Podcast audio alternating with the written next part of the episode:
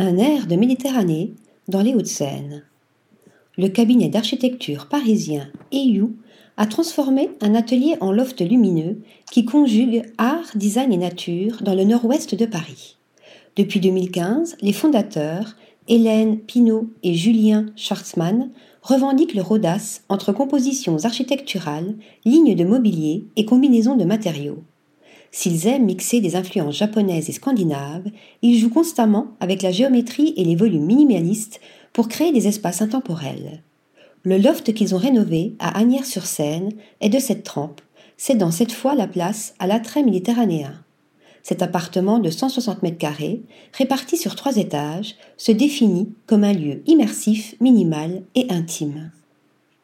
Le duo a fait disparaître les cloisons au rez-de-chaussée pour constituer un grand espace baigné de lumière où la façade avant et une verrière de toit installée à l'arrière connectent l'intérieur à l'extérieur.